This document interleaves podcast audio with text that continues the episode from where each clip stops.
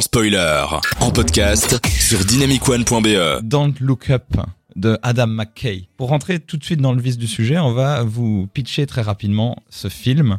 Qu'est-ce qu'il raconte Donc on a euh, Jennifer Lawrence qui est euh, qui travaille dans un truc scientifique et qui est doctorante. Pardon Doctorante. Oui, doctorante, merci.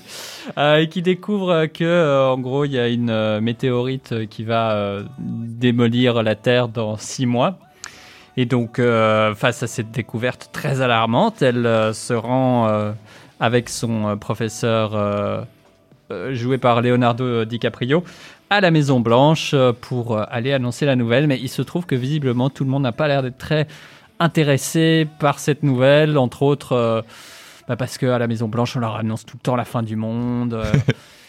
et donc tout traîne, tout traîne et personne ne veut voir les choses en face.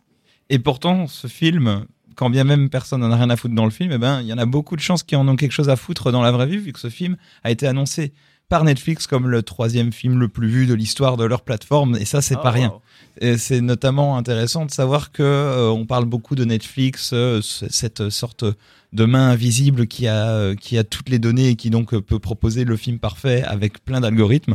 Eh ben, il faut quand même remarquer que ce film coche beaucoup de cases, notamment le fait qu'ils ont plein d'acteurs de plein de milieux différents.